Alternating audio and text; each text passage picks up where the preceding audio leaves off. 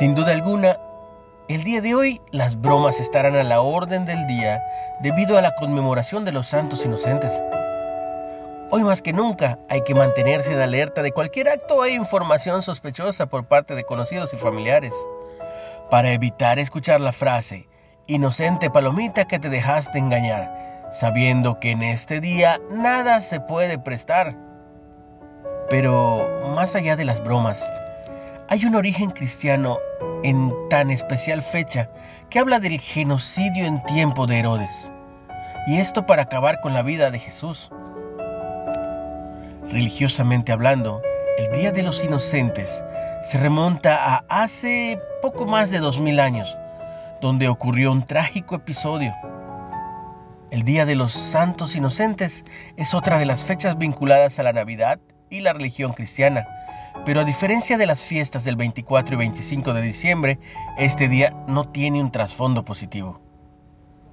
La fiesta de los santos inocentes conmemora la muerte de los niños varones menores de dos años que fueron asesinados en Belén por orden del rey Herodes durante la búsqueda del Mesías, es decir, del pequeño Jesús.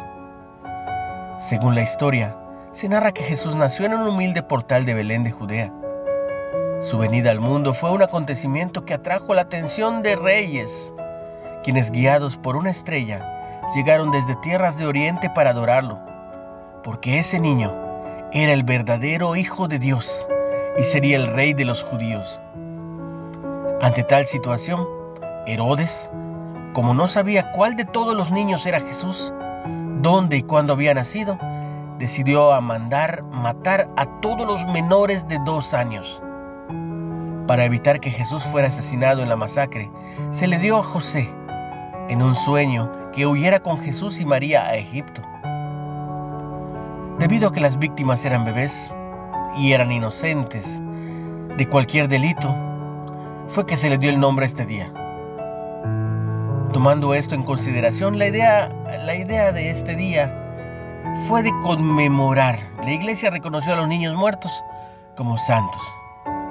Estos niños fueron los primeros mártires cristianos según la Iglesia Católica.